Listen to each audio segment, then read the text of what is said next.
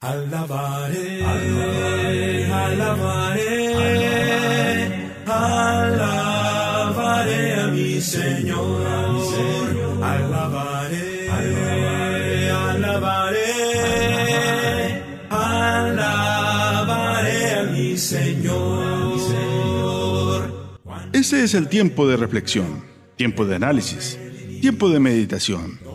Escuche un tiempo con la palabra de Dios con su hermano y amigo Ángel Beltrán, predicador y evangelista de la Iglesia de Cristo. De lunes a viernes, de 6 a 7 de la mañana, por radio Antena 9. El que es de Dios, las palabras de Dios oye. Evangelio según San Juan, capítulo 8, verso 47. Alabaré,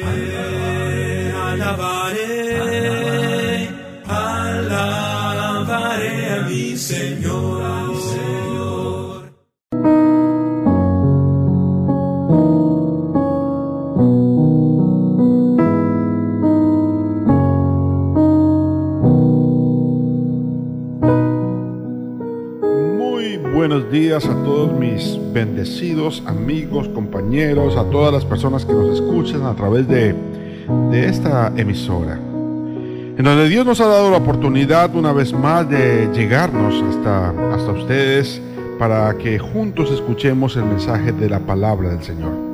En este su programa, Un tiempo con la palabra de Dios. Les habla su amigo y hermano Ángel Beltrán, evangelista de la Iglesia de Cristo, aquí en Santa Cruz. Estamos dispuestos a compartir con usted la palabra del Señor en el momento en que usted nos lo haga saber.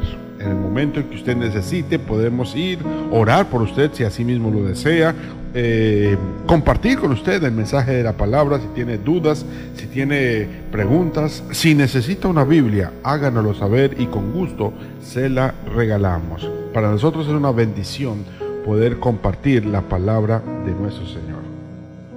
Vamos a esperar y empezar este día de la mejor manera. Vamos a empezar este día alabando y glorificando el nombre del Señor a través de una oración. Una oración en la cual usted puede seguirlo sencillamente con la palabra amén. Así sea, que sea completamente cierto lo que le pedimos a Dios en este día. Oremos pues juntos. Bendito Señor y Padre Santo, Padre Celestial, Padre bondadoso Señor. Grande eres tú y de infinita misericordia para con nosotros. Te damos gran, gracias Señor por la noche que nos has dado, por el sueño reparador que tuvimos, por el descanso, Señor, por nuestros seres queridos que aún algunos están descansando, otros ya se están levantando, Señor, y gracias porque nos das la posibilidad de despertar, Señor, y de enfrentar una vez más un día, un día que quizás nos va a traer muchos retos, un día que quizás nos va a traer dificultades, Señor, pero que con tu ayuda sabemos que lo podemos solucionar y enfrentar, Señor. Te pedimos por todos aquellos parientes que se encuentran afligidos de salud, de enfermos, que se encuentran, Señor, quizás en un lecho, Señor, en recuperación. Permite que haya recuperación pronta y segura para cada uno de ellos, Señor. Que los medicamentos que estén tomando, Señor, que el reposo que están obteniendo, que las cosas que los médicos han hecho en ellos, Señor, surjan efecto y el efecto necesario para para que se recuperen y pronto estén entre nosotros nuevamente, Señor. Te pedimos, Padre Santo, Padre bendito, por aquellos que están eh, excluidos de la libertad. Aquellos que están allí presos, Señor, ya sea aquí o, en las cárceles en el, en el, país, Señor, para que tú los ayudes a soportar estos momentos de dificultad, Señor. No sabemos la causa por la cual llegaron a estos lugares. Quizás fue algo de su culpa, quizás fue algo de culpa de alguien más. El punto es, Señor, que están privados de la libertad y es una situación un poco difícil, Señor. Por eso ayúdalos, Señor. Ayúdalos a reflexionar, ayúdalos a entender, a mejorar y a valorar, Señor, la libertad y las cosas que se pueden obtener cuando las cosas se hacen bien, Señor. Te pedimos por nuestros gobernantes, Señor, por las personas que tienen el poder, Señor, por las personas que son líderes, Señor, por las personas que han logrado un puesto y, que han escalado en su carrera, quizás política, Señor, administrativa, para que les dé sabiduría, entendimiento, para que les dé, Señor, eh, precisión y eh, asertividad en cada una de sus decisiones. Permite, Señor, que tomen decisiones en pro y en favor del pueblo, Señor, y que sean de beneficio para la gran mayoría, Señor. Ayúdalo, Señor, en su carrera y en todo lo que ellos emprendan, Padre Santo. Te alabamos, te honramos, te glorificamos, Padre Santo y bendito, y encomendamos a ti este día, este día que comienza, Señor, para que seas tú y tu santo y su santa y poderosa mano guardándonos, librándonos, protegiéndonos, Señor, y guiándonos en todo lo que vamos a hacer. Todo esto te lo pedimos en el santo, poderoso y grande nombre de Jesús de Nazaret, que vive y reina por los siglos de los siglos. Amén y amén. Qué bueno es pedirle al Señor y despertar eh, pidiendo y rogándole, Señor, que nos ayude y que ayude a todos los que nos rodean, Señor. Vamos a escuchar un par de himnos y después nos vamos a, entrar en la lectura de la Biblia que para hoy nos corresponde Evangelio según San Juan capítulo 3, Jesús y Nicodemo, precisamente un, un principal, un gobernante de entre los judíos. Vamos a mirar qué dice la palabra del Señor. Antes de eso, escuchemos un par de himnos. Recuerde que esta música, estos himnos que usted va a escuchar, son himnos espirituales, son cánticos espirituales, son salmos espirituales, no son comerciales.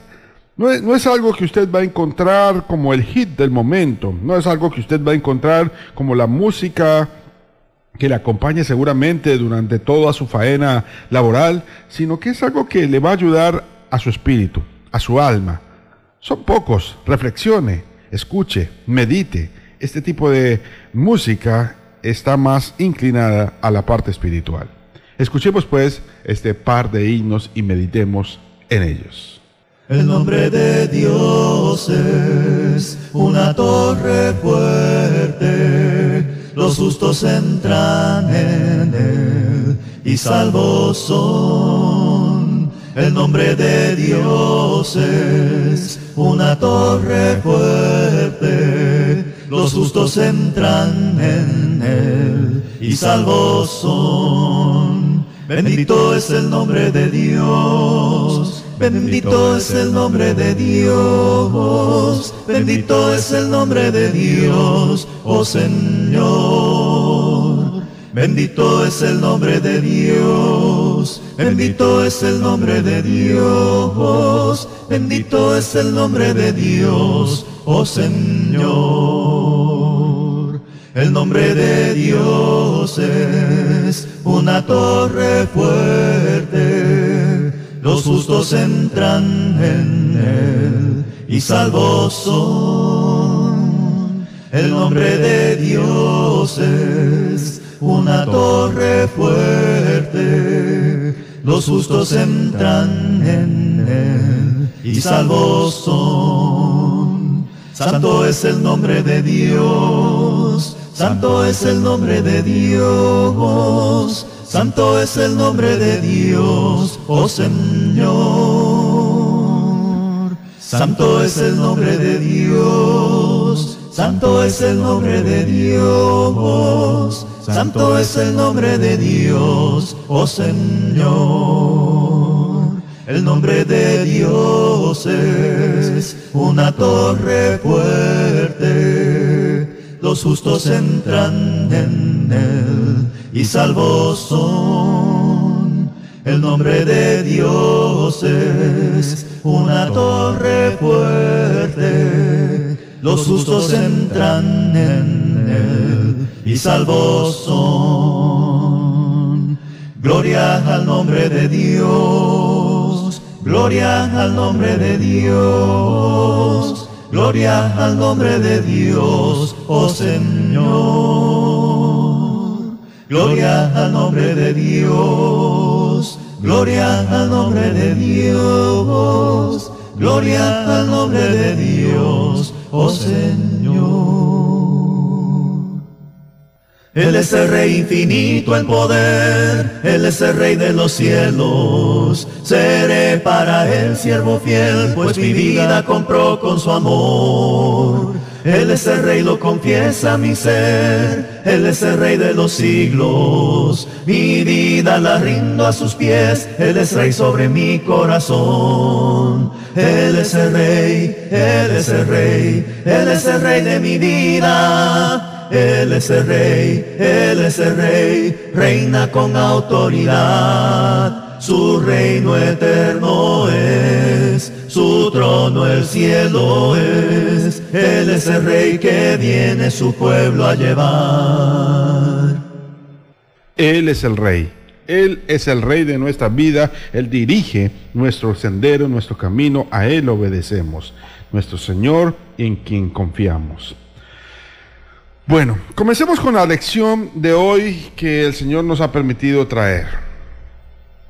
Cuando usted lee la Biblia de pasta a pasta, se encontrará que la Biblia es una compilación de 66 libros. Pero por más diferentes que sean estos libros, porque fueron escritos por autores diferentes, en tiempos diferentes, usted encontrará que hay un personaje céntrico o hay un personaje del que de una u otra manera se está aluyendo. Este es nuestro Señor Jesucristo. Pero por encima de haber un personaje, hay un tema. Y el tema es la salvación. Eso lo encontrará usted como brota de cada una de las páginas de la Biblia. De una u otra manera nos está conectando con este tema, con el tema de la salvación. Cada vez que hablamos de algo, siempre está conectado con la salvación, con la salvación de nuestras almas, con la salvación eterna, con la salvación en el reino de Dios, con la salvación en el cielo, de donde confiamos y esperamos que regrese nuestro Señor Jesucristo. La historia de hoy está basada precisamente en algo que le sucedió a nuestro Señor Jesucristo, algo que le sucedió allí eh, al comenzar su ministerio. Cuando uno lee todo el Evangelio de Juan, uno encuentra pasajes muy dicientes que han sido conocidos por todo el mundo. Por ejemplo, Juan capítulo 3, verso 16, de tal manera amó Dios al mundo que ha dado su Hijo unigénito para que todo aquel que en él cree no se pierda, mas tenga la vida eterna. La salvación, tenga la vida eterna. Ese fue el propósito de Jesús, llegar a este mundo para entregarnos a nosotros la salvación. Pero curiosamente los pasajes que sigue empieza a hablar de una manera bien particular, verso 17. Porque no envió Dios a, a su Hijo al mundo para condenar al mundo, sino para que el mundo sea salvo por él. El que en él cree no es condenado, pero el que no cree ya ha sido condenado, porque no ha creído en el nombre del unigénito Hijo de Dios. Todo depende de cuánto creemos en Él y más que creer en Él, creer en su palabra. Y lo dice el verso 19. Y esta es la condenación, que la luz vino al mundo y los hombres amaron más las tinieblas que la luz, porque sus obras eran malas. Porque todo aquel que hace lo malo aborrece la luz y no viene a la luz para que sus obras no sean reprendidas. Mas el que practica la verdad viene a la luz para que sea manifiesto que sus obras son hechas en Dios.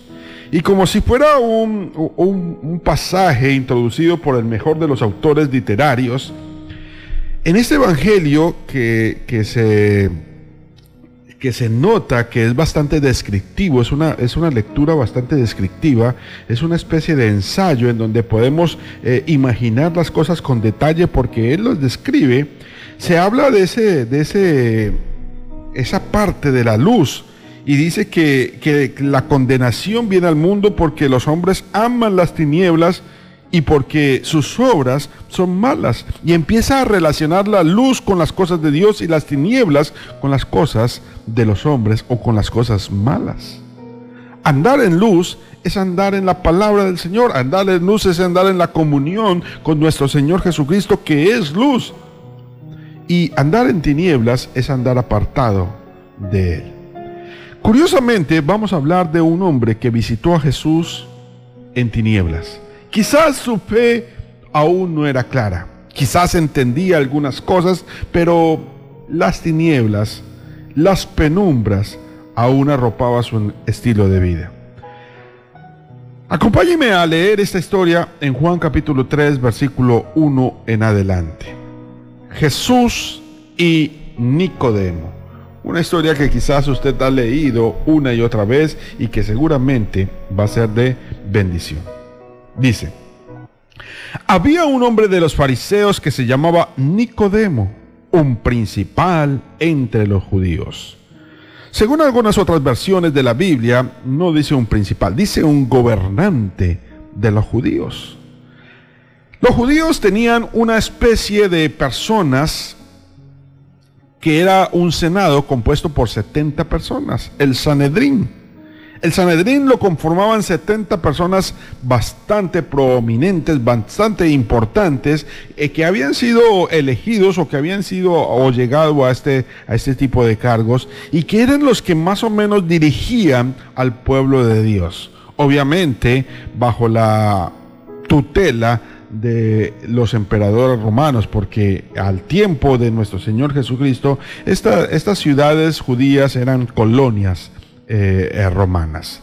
Y, lo dice precisamente el nombre de Nicodemo. Nicodemo es uno de los nombres eh, mm, griegos o romanos que encontramos en, la Biblia y, pertenecía a un judío. Eso implica que ya había una, una diáspora entre los judíos que estaba bastante mezclada con la de los griegos.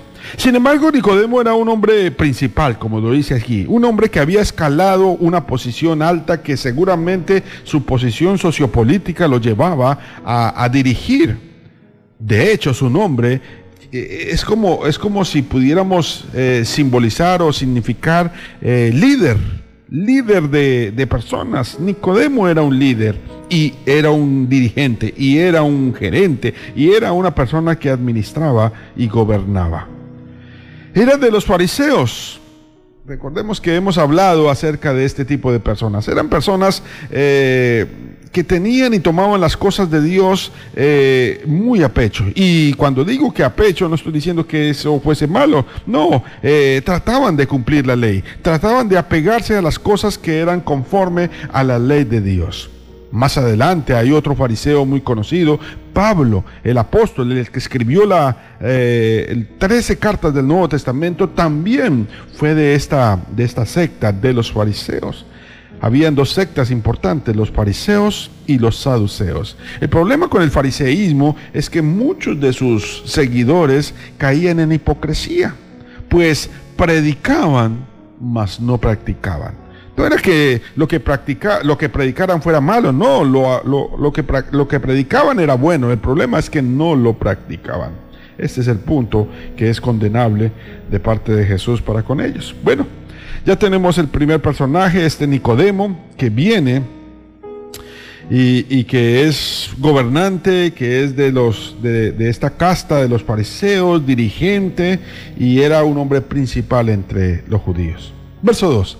Este vino a Jesús de noche. ¿Por qué viene de noche? ¿Por qué no viene en el día?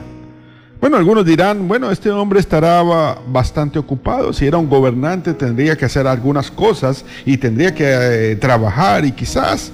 Y algunos de los fariseos eh, estaban convencidos de que el mejor momento para estudiar y para aprender de Dios era en la noche. Bueno, es posible, es posible. Pero también no deja de ser apartada la idea de que viene a Jesús de noche porque tiene temor. Porque viene a Jesús de noche porque no quiere que lo vean, ni con Jesús, ni con nadie de que esté relacionado con Jesús. Quizás tiene una fe un poco temerosa, quizás tiene una fe dudosa, quizás tiene una fe que todavía no ha roto ninguna barrera. Viene de noche, como decía eh, en el mismo capítulo, por allá en el versículo 20, que las tinieblas y los hombres amaron más las tinieblas que la luz porque sus obras eran malas. Y es curioso, porque durante todo el Evangelio usted eh, escenas que se desenvuelven en la luz y escenas que se desenvuelven en la, en la oscuridad. Y cada vez que hay una escena que se desenvuelve en la oscuridad por alguna extraña razón, está ligada a una falta de fe por alguna extraña razón está ligada a las cosas negativas, a Satanás, a la traición, a las cosas que no deben hacerse. Y cada vez que hay una escena eh, eh, que se describe como en la luz, como en el día, está ligada a la fe, está ligada a Dios, a los caminos espirituales. Entonces, no es de extrañar. Nicodemo viene de noche y tiene cierto temor, porque tiene cierta, cierta duda, porque vacila en su fe. Dice, vino y le dijo, rabí, rabí significa rabino o maestro. Sabemos que has venido de Dios como maestro. Eso es lo que le dice Nicodemo. Vea, rabino, yo, yo, yo, sé y nosotros sabemos porque habla en plural, como si, como si él y, de donde él venía, me imagino que del parte de los grupos de los fariseos, sabemos que has venido, sabemos que Jesús venía de parte de Dios como maestro, porque nadie puede hacer estas señales que tú haces si no está Dios con él.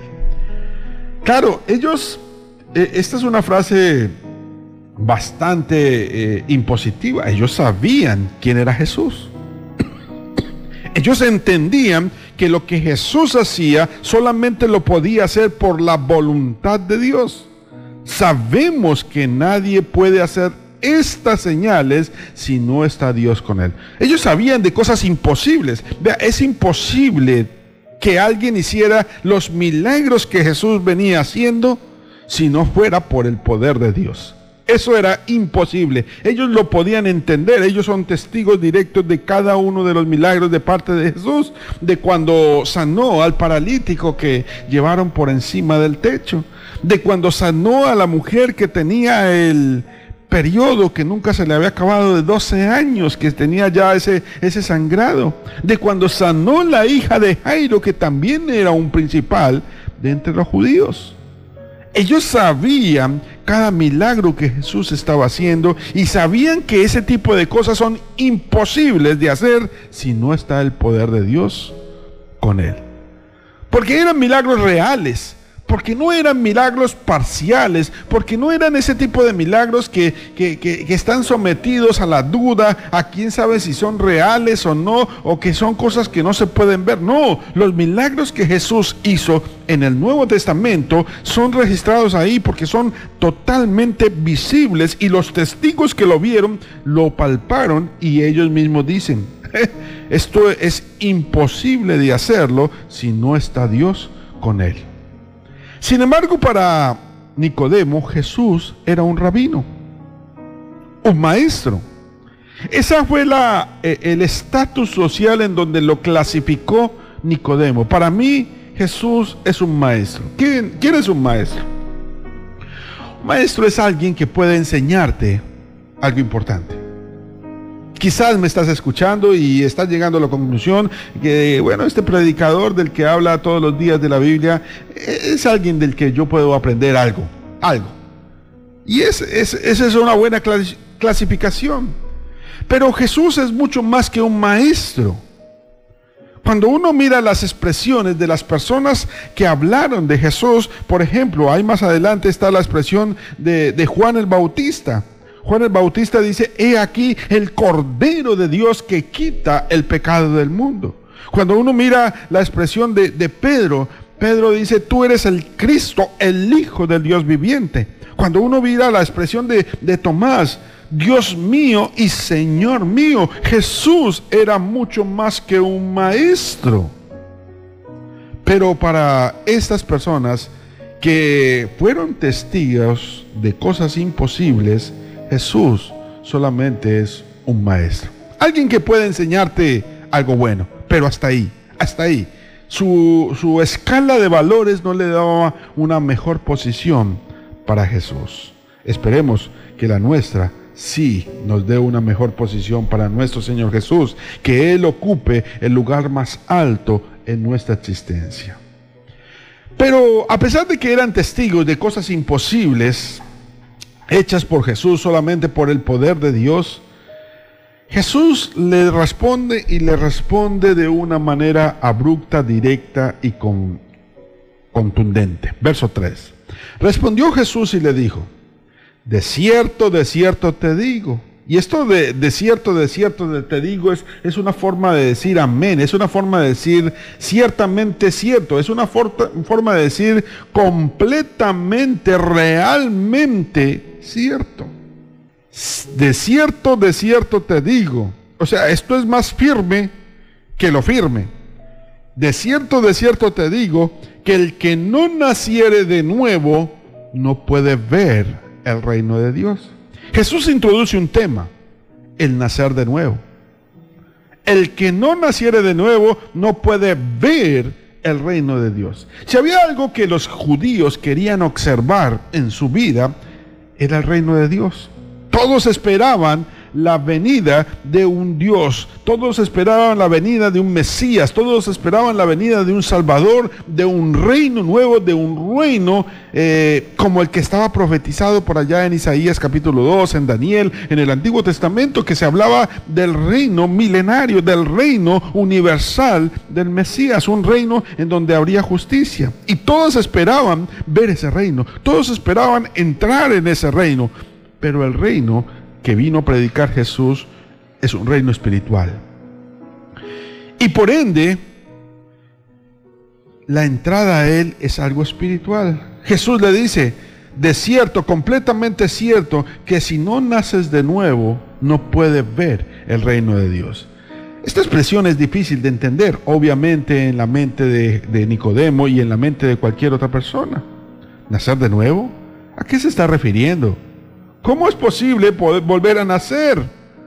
Nicodemo enseguida eh, responde ante esa pregunta de Jesús. Nicodemo le dijo, ¿cómo un hombre puede nacer siendo viejo? ¿Puede acaso entrar por segunda vez en el vientre de su madre y nacer? Eso es imposible. Y estábamos hablando de cosas imposibles, de cosas que hace Dios imposibles, pero solamente porque está el poder de Dios con él. Y Nicodemo dice, bueno, Señor, esto, esto es imposible, yo no puedo entrar por segunda vez ya, ya siendo viejo, es imposible, ¿cómo voy a entrar en el vientre de mi madre para volver a nacer? Eso, eso no es posible. Eso no es posible. Jesús le aclara y le da una respuesta aún más, más específica. Verso 5. Respondiendo Jesús, de cierto, de cierto te digo, que el que no naciere del agua y del espíritu no puede entrar en el reino de Dios. El que no naciere del agua y el que no naciere del espíritu.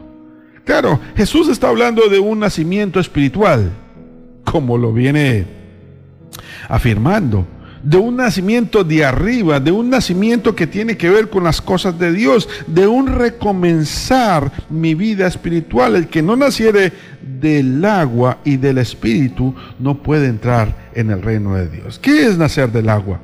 ¿Qué es nacer del espíritu? Bueno, por esa misma época estaba predicando otra persona. Ustedes saben, el familiar de nuestro Señor Jesucristo. Ese Juan el Bautista que en el capítulo 1 se describe y que hablaba de Jesús. Ese Juan el Bautista estaba predicando y bautizando muchas personas. Y bautizando en agua para arrepentimiento como lo declara los evangelios. Muy seguramente Nicodemo relacionó la segunda respuesta de Jesús con ese bautismo, con el bautismo que tiene que ver con el agua, con el bautismo que tiene que ver con el arrepentimiento, con el bautismo que seguramente ya él había escuchado de Juan el Bautista. Es que el nacimiento en agua tiene que ver con el bautismo. Nacer del agua es cuando te hundes, te sumerges en el agua y tu vida espiritual comienza de nuevo. Quiero pues que hablemos de ese bautismo. Del bautismo que habla la Biblia. La Biblia habla del bautismo y pone unos prerequisitos para entenderlo y comprenderlo. Lo primero que quiero que escuche es el último pasaje o de los últimos pasajes que en el Evangelio según San Marcos se describen cuando se habla del bautismo, porque el bautismo vino a ser una práctica no solamente por Juan el Bautista, sino después por los discípulos del Señor Jesucristo que fueron comisionados a predicar y a bautizar. Dice Evangelio según San Marcos capítulo 16, verso 14. Finalmente se apareció a los once mismos, estando ellos sentados a la mesa, y les reprochó su incredulidad y su dureza de corazón, porque no habían creído a los que le habían visto resucitado. Y les dijo, id por todo el mundo y predicad el Evangelio a toda criatura. El que creyere y fuere bautizado será salvo, mas el que no creyere será condenado. ¿Cómo hago yo para nacer de nuevo? Bueno, tiene que ver con el bautismo, nacer del agua. Cuando yo nazco del agua, y como dice acá, el que creyere y fuere bautizado será salvo. Después de mi nacimiento obtengo mi salvación, o como lo diría el Señor Jesucristo, puedo entrar en el reino de Dios. Puedo ver el reino de Dios. Es que el bautismo me sirve para la salvación. Si el bautismo no sirviera para la salvación sería algo secundario. Gran diferencia con muchas personas que hoy en día predican que el bautismo no es algo que importa, no es algo que sea valioso, no es algo que sea, sino que es un paso de obediencia. La Biblia dice que es mucho más que un paso de obediencia, que es para la salvación. Si yo no me bautizo, no hay salvación. La primera predicación del libro de Hechos de los Apóstoles allá por el apóstol Pedro, Pedro comienza a predicar por allá en el capítulo 2 del libro de los Hechos de los Apóstoles y comienza a predicar acerca de la muerte, sepultura y resurrección de Jesús. Verso 36. Sepa pues ciertísimamente toda la casa de Israel que a este Jesús, a quien vosotros crucificasteis, Dios le ha hecho Señor y Cristo. Cuando Él les habla acerca de la crucifixión de Jesús, de la, de la resurrección de Jesús, como dice el verso 32, a este Jesús resucitó Dios. Habla de la resurrección, habla de la crucifixión. Inmediatamente ellos preguntan. Al oír esto, se compungieron de corazón y dijeron a Pedro y a los otros apóstoles, varones hermanos, ¿qué haremos?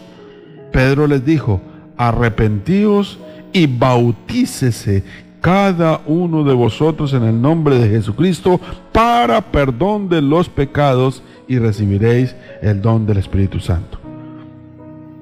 Ponga atención a este, a este pasaje. La respuesta de Pedro ante la inquietante pregunta de la gente, ¿qué haremos? ¿Qué tenemos que hacer? Pedro les dice, arrepiéntase y cada uno de ustedes se bautiza en el nombre de Jesucristo. ¿Para qué? Para el perdón de los pecados. Cuando yo soy bautizado, mis pecados me son perdonados.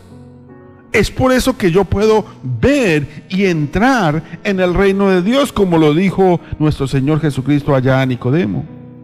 Cuando yo nazco de nuevo, mis pecados me son perdonados. Entro en la salvación prometida en la Biblia para perdón de los pecados. Usted me dirá, pero es que yo no robo, yo no mato, yo no le hago mal a nadie. Pero la Biblia dice que somos pecadores. En Romanos capítulo 3, verso 23 dice, por cuanto todos pecaron y están destituidos de la gloria de Dios. Todos pecaron. No hay ni uno que no haya pecado. Romanos 3, 23 dice la palabra del el Señor por cuanto todos pecaron y están destituidos de la gloria de Dios. ¿Qué puede decir que no ha pecado?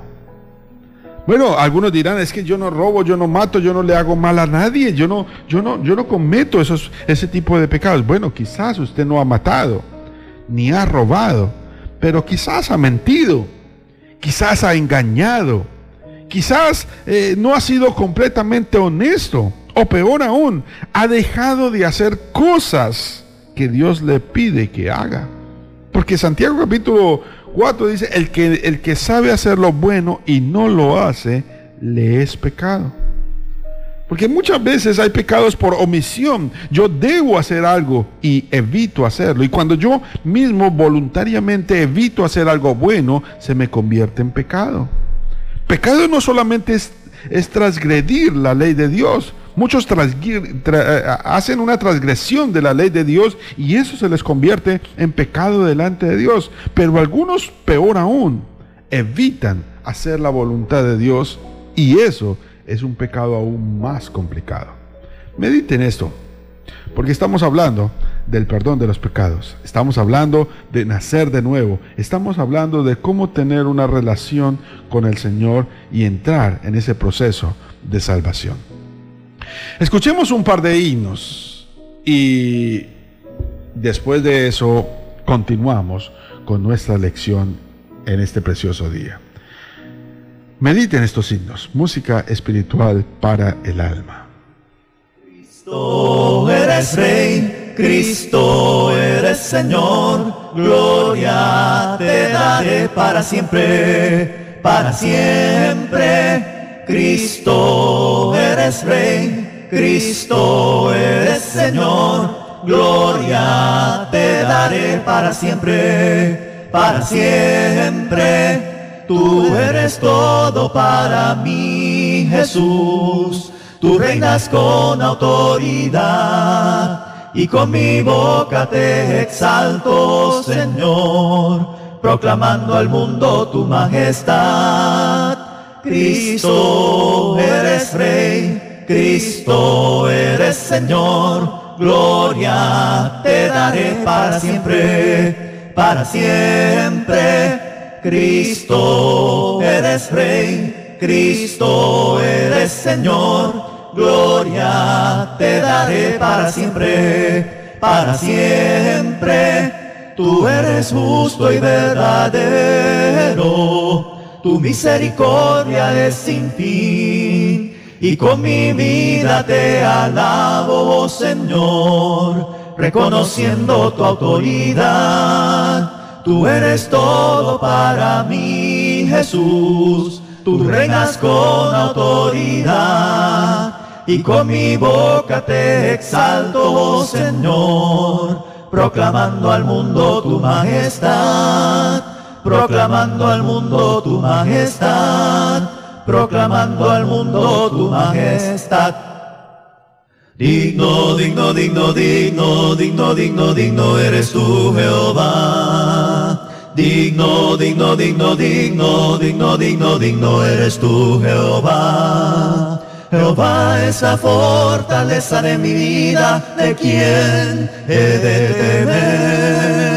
Jehová es la fortaleza de mi vida, ¿de quién he de temer? Alzaré mis ojos a los montes, ¿de dónde vendrá mi socorro? Alzaré mis ojos a los montes, ¿de dónde vendrá mi socorro? Mi socorro viene del Señor, que hizo los cielos, la tierra y el mar. Mi socorro viene del Señor, que hizo los cielos, la tierra y el mar.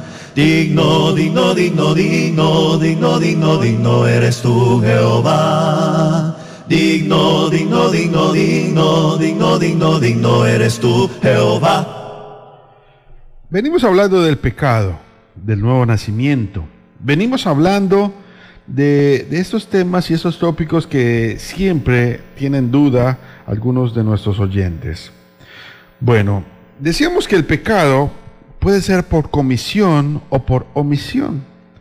Ya que primera de Juan capítulo 3 verso 4 dice, todo aquel que comete pecado infringe también la ley, pues el pecado es infracción de la ley. Eso es lo que se conoce como un pecado por comisión. Cuando usted infringe voluntariamente la ley.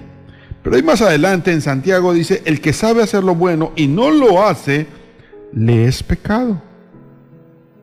Eso es lo que es un pecado por omisión. Uno omite hacer algo que debe hacer. Y ese es el peor de los pecados. El pecado, el peor de los pecados está en esa categoría de omisión. Ese es el pecado que va a condenar a la gente. Y si pudiéramos categorizar los pecados en, entre menos peor y más peor y lo peor de los peores, hay un pecado que ese es la mamá de los pecados. Note lo que dice la Biblia, volviendo allá al pasaje de Nicodemo. Capítulo 3, versículo 17. 16, 17 y 18, eso ya lo habíamos leído. Porque de tal manera amó Dios al mundo que ha dado su Hijo unigénito para que todo aquel que en Él cree no se pierda, mas tenga vida eterna. Porque no envió Dios a su Hijo al mundo para condenar al mundo, sino para que el mundo sea salvo por Él. Verso 18. El que en Él cree no es condenado. Pero el que no cree ya ha sido condenado. Porque no ha creído en el nombre del unigénito Hijo de Dios. ¿Qué me está diciendo ahí? Él me está diciendo que el peor de los pecados es no creer en Jesús que ese va a ser el pecado básicamente por el cual yo me voy a condenar. Ese es el pecado por el cual me voy a ir al infierno. Ese es el pecado por el cual quizás la gracia de Dios no me podrá alcanzar. ¿Por qué? Porque no cree. Dice, el que no cree ya es condenado. El que cree en Él no es condenado, pero el que no cree ya ha sido condenado. Es que la Biblia te pone contra la espada y la pared. O crees en Él, o sencillamente cerremos la Biblia y no creas en Él. Pero tú no puedes ir en la mitad pensando que crees en Él y no hay cambios en tu vida. No hay transformación. Si quieres ver el reino de Dios, tienes que nacer de nuevo. Y estamos hablando del nacimiento como un bautismo. La Biblia habla de ese bautismo, de una y otra manera, de ese bautismo que practicaron los apóstoles, de ese bautismo que comenzó a practicar allá eh, Juan el Bautista, de ese bautismo en donde le invitaba a la gente a cambiar, a recomenzar, a reempezar tu vida, ese bautismo en donde te hacen un borrón y cuenta nueva borrón de tus pecados, borrón de tu pasado y comenzamos una nueva vida en Cristo Jesús. Una vida que está más relacionada con las cosas de Dios que con las cosas del mundo. Eso es un compromiso. Mire cómo lo dice el apóstol Pablo en la carta a los romanos, ese bautismo. Romanos capítulo 6, verso 3. Esta carta se la escribe a cristianos que ya habían sido bautizados.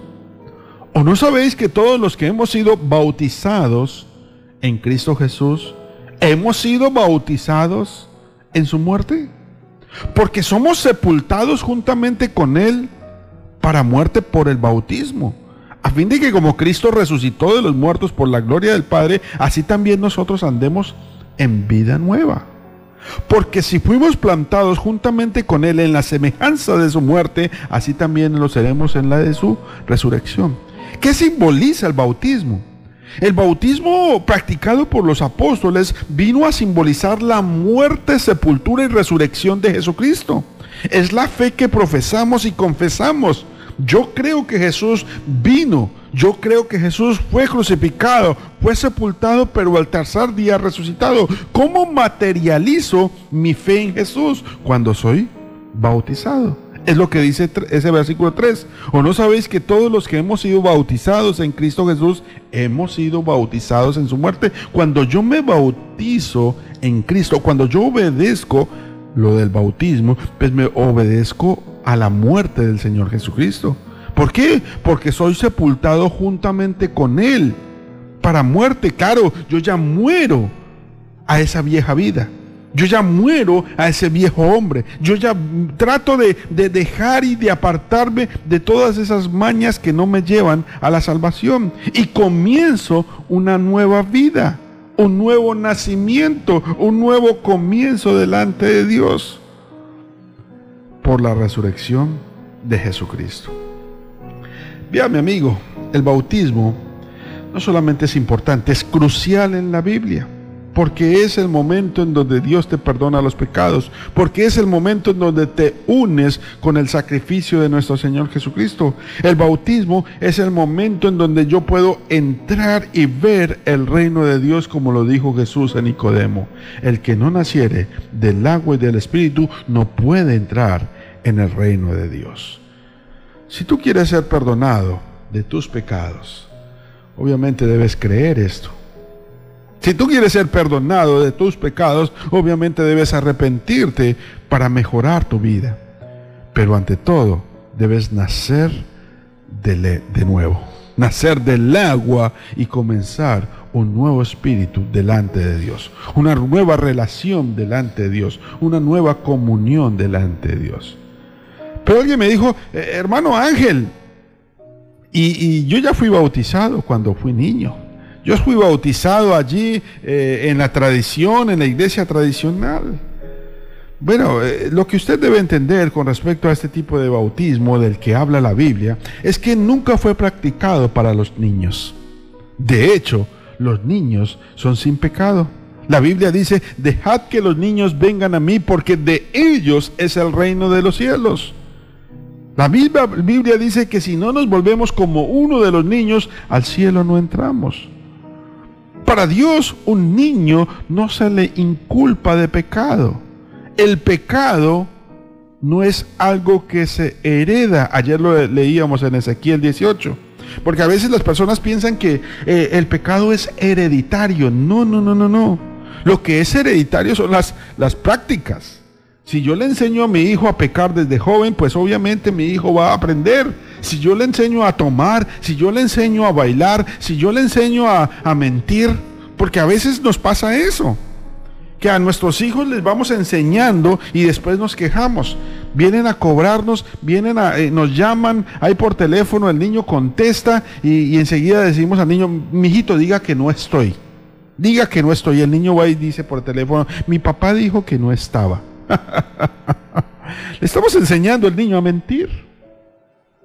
Hoy en día somos felices viendo cómo los niños bailan al, son de la música y, acabar de completar la música más mundana. Y somos felices viéndolos. Antes los aplaudimos, antes les, les hacemos gabela. Y después nos quejamos cuando son jóvenes porque no salen de las fiestas.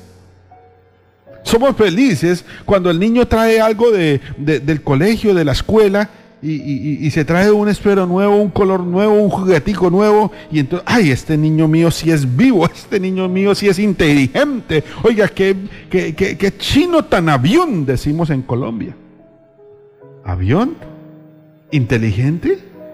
No, le estamos aplaudiendo que se trajo algo que es ajeno y lo ajeno se respeta hemos arrojado a un lado en la crianza de nuestra familia los principios y los valores. Y después tenemos las consecuencias. Porque cuando ese hijo crece y ya no nos respeta, cuando ese hijo crece y se atreve a robarnos de la billetera, cuando ese hijo crece y la voz de nosotros es como la voz de cualquier otra cosa porque no nos hace caso. Vamos a llamarlo una, dos, tres, cuatro, cinco veces, nos toca gritarle para que él haga caso, es porque ya perdimos la autoridad. ¿Y por qué lo perdimos? Porque lo criamos sin principios, sin valores, porque lo criamos sin el temor y el respeto a las cosas de Dios. El bautismo no es para los niños. El bautismo es para las personas adultas. El bautismo es para las personas que quieren reempezar su vida nacer de nuevo, recomenzar con nuestro Señor Jesucristo. Es lo que enseñaba Jesús a Nicodemo. Volviendo a Nicodemo, volviendo a la historia de Nicodemo. Nicodemo pregunta en el versículo 4, ¿cómo un hombre puede nacer siendo viejo? ¿Puede acaso entrar por segunda vez en el vientre de su madre y volver a nacer? Respondiendo Jesús, de cierto, de cierto te digo que el que no naciere del agua y del Espíritu no puede entrar en el reino de Dios. ¿Quieres entrar en el reino de Dios? Debes nacer del agua, debes nacer del Espíritu, debes recomenzar una vida espiritual con Dios. Versículo 6, lo que es nacido de la carne, carne es. Y lo que es nacido del Espíritu, Espíritu es. No te maravilléis de que te dije, os es necesario nacer de nuevo. El viento sopla por donde quiere y oye su sonido, mas ni sabes de dónde viene ni a dónde va. Así es todo aquel que es nacido por el Espíritu. Las palabras de Jesús a Nicodemo son bastante curiosas. Jesús juega con las palabras. Jesús empieza a hablar del nacimiento del Espíritu y después comienza a hablar de, del viento. Bueno, eh, en el idioma original el viento y la palabra Espíritu son palabras muy, muy, muy parecidas. Y lo que hace Jesús como un buen maestro es precisamente jugar con estas palabras y darle significado a estas palabras bien especial. Jesús comienza diciendo lo que es de la carne, carne es. Claro, si, si, si, solamente vamos a, a, pesar y a sopesar nuestra vida por lo que vemos en la carne, por lo que vemos físicamente, por lo que tenemos materialmente, pues eso es material y, y eso se va a acabar. Físicamente nos vamos a deteriorar como nos lo enseñaron en el colegio. El hombre nace, crece, se reproduce y muere. Eso es carne, eso es lo único que estamos sopesados o científicamente, como lo diríamos, o médicamente eh, sujetos a eso. Lo que es de la carne, carne es. Y eso de ahí no va a pasar. Pero lo que es nacido del espíritu es espíritu. ¿Y qué es el espíritu? El espíritu es como el viento que aunque tú no lo puedes capturar, no lo puedes coger entre tus manos, tú no los puedes eh, ver, pero sí puedes sentir su acción. Tú puedes sentir la brisa, tú puedes sentir el aire que entra a tus pulmones y que te da vida. Lo que es nacido del Espíritu es con el viento, es como el viento, tú no puedes verlo físicamente, pero puedes sentir su accionar. Así pasa con el nuevo nacimiento. Así pasa con la nueva vida en Cristo. Tú no la podás ver con tus ojos eh, materiales. No va a haber un cambio físico en tu vida, pero sí va a haber un cambio espiritual. Sí va a haber una transformación espiritual que te va a permitir creer cada vez más en Jesús, que te va a permitir creer cada vez más en el reino, en las cosas espirituales y en los cambios que necesitas para tu vida. Cambios que son necesarios, cambios que son importantes y cambios que tienen que ver con la salvación. Yo no sé qué tanto crees en esto. Nicodemo le parecía increíble, pero con Dios todo es posible. Si estás dispuesto a cambiar tu vida, si estás dispuesto a acercarse a, los pies de Jesús, si estás dispuesto a nacer de nuevo, a recomenzar tu vida, es algo que no tiene costo. Bueno, en la iglesia de la que habla la Biblia, no tiene costo. Un nuevo bautismo no tiene costo. No necesitamos hacer una pompa, una fiesta, no necesitamos eh, cobrar una membresía. En muchas iglesias tiene un costo, claro, porque ellos tienen un bautismo diferente. ¿Cómo así diferente? Claro, ellos practican quizás en apariencia el mismo, el mismo bautismo, pero en esencia es diferente. Para algunos un bautismo es sencillamente un paso de obediencia, para la Biblia es para perdón de pecados. Para algunos eh, eh, el bautismo es sencillamente el resultado de, de una membresía. Entro yo a ser miembro de una iglesia para la Biblia, entras en el reino de Dios, el reino espiritual de Dios. Para algunos el bautismo es sencillamente un sacramento que debe ser cumplido en los primeros años o en los primeros días de su nacimiento. Para la Biblia, un bautismo es algo que debe ser cumplido cuando una persona cree y se arrepiente y está dispuesta a comenzar su nueva vida en Cristo. Un bautismo en la Biblia es diferente, no tiene costo. Para algunos cobran 50 dólares, 100 dólares. He visto algunas iglesias que cobran bastante por hacer un bautismo. Y no lo cobran directamente, lo cobran indirectamente porque primero te venden un curso, primero te venden un, un, un seminario, primero te venden un, retiro, supuestamente, porque si tú no vas a este retiro, si tú no haces este curso, si tú no compras esta literatura, pues sencillamente no te puedes bautizar. Te están cobrando por el bautismo. Y eso no puede ser. Las cosas de Dios no pueden ser cobradas. Lo que recibimos de gracia, darlo de gracia. Es lo que enseña la palabra del Señor. Usted nunca vio a nuestro Señor Jesús bautizando y cobrándole a la gente. A Juan el Bautista cobrándole a la gente. No. Esto no puede ser cobrado. Esto es un nuevo nacimiento. Esto es un perdón de pecados. Esto es una conexión con Jesús. Y eso es lo que enseña la palabra del Señor.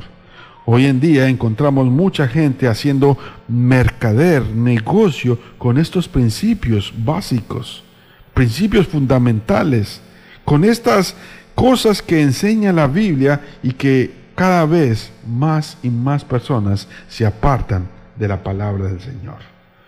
Usted y yo debemos cuidar esa salvación tan grande, esa salvación que está escrita en la palabra del Señor y esa salvación que Jesús viene a darnos a nuestra vida.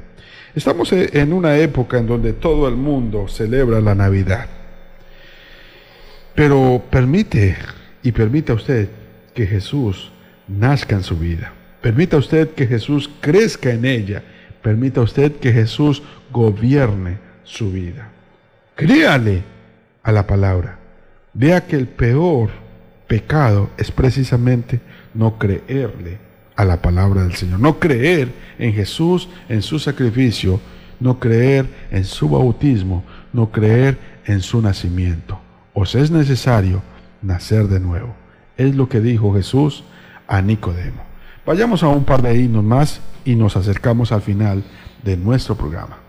Eres mi Dios, eres mi Rey, eres Señor de lo creado, eres mi amo, por eso canto a ti, aleluya,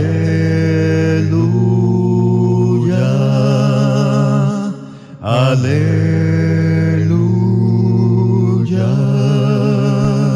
Eres mi Dios, eres mi Rey, eres Señor de lo creado, eres mi amo, por eso canto a ti.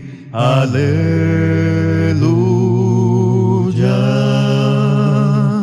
aleluya.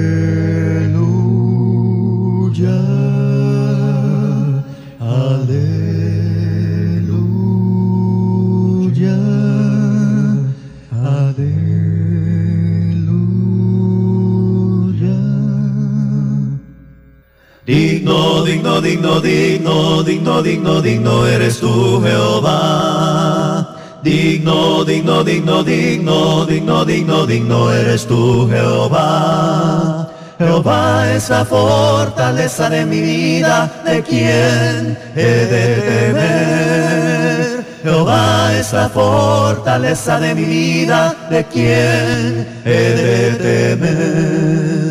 Alzaré mis ojos a los montes, ¿de dónde vendrá mi socorro? Alzaré mis ojos a los montes, ¿de dónde vendrá mi socorro? Mi socorro viene del Señor, que hizo los cielos, la tierra y el mar. Mi socorro viene del Señor, que hizo los cielos, la tierra y el mar.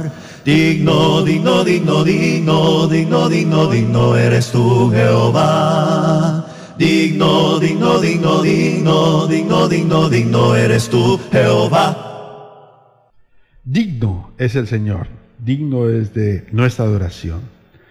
Quisiera finalizar todo este tema en donde hoy hablamos del perdón de los pecados, del nacimiento de nuevo, de entrar en el reino de Dios y de esa nueva relación que se obtiene cuando yo soy bautizado conforme a la Biblia, no conforme a la tradición ni conforme a, al negocio que tienen montados hoy en algunos eh, lugares, no, conforme a la Biblia. Quisiera terminar con, unas palabras escritas seguramente por el apóstol Pablo allá en la carta a los hebreos o, o algún otro escritor, no sabemos quién, pero sí dejan claro algo bien importante. Capítulo 2, versículo 1. Por tanto, es necesario que con más diligencia atendamos a las cosas que hemos oído, no sea que nos deslicemos. Porque si la palabra dicha por medio de ángeles fue firme y toda transgresión y desobediencia recibió justa retribución, ¿cómo escaparemos nosotros si descuidamos una salvación tan grande? La cual, habiendo sido anunciada primeramente por el Señor, nos fue confirmada por los que lo oyeron, testificando juntamente Dios con ellos, con señales y prodigios y diversos milagros y repartimientos del Espíritu Santo según su voluntad. ¿Qué vino a hacer Jesús? ¿Qué vino a hacer los apóstoles? Ellos testificaron acerca de este nuevo nacimiento. Ellos bautizaban por centenares y miles a personas que querían ser perdonados de sus pecados y comenzar una nueva relación con Jesús. Ese es el plan de salvación que Dios tiene dispuesto en su palabra. Esa es la salvación tan grande, la cual usted y yo debemos no descuidar. Debemos ponerle más diligencia a este tipo de cosas, porque cuando a veces las descuidamos, pasamos de largo por esta vida. Piense, medite en este mensaje, mensaje de salvación. Que Dios inunde su día con infinitas bendiciones el día de hoy y sea propicio a sus oraciones. Dios les bendiga grande y poderosamente. Nos vemos mañana con otro especial tema de la palabra del Señor.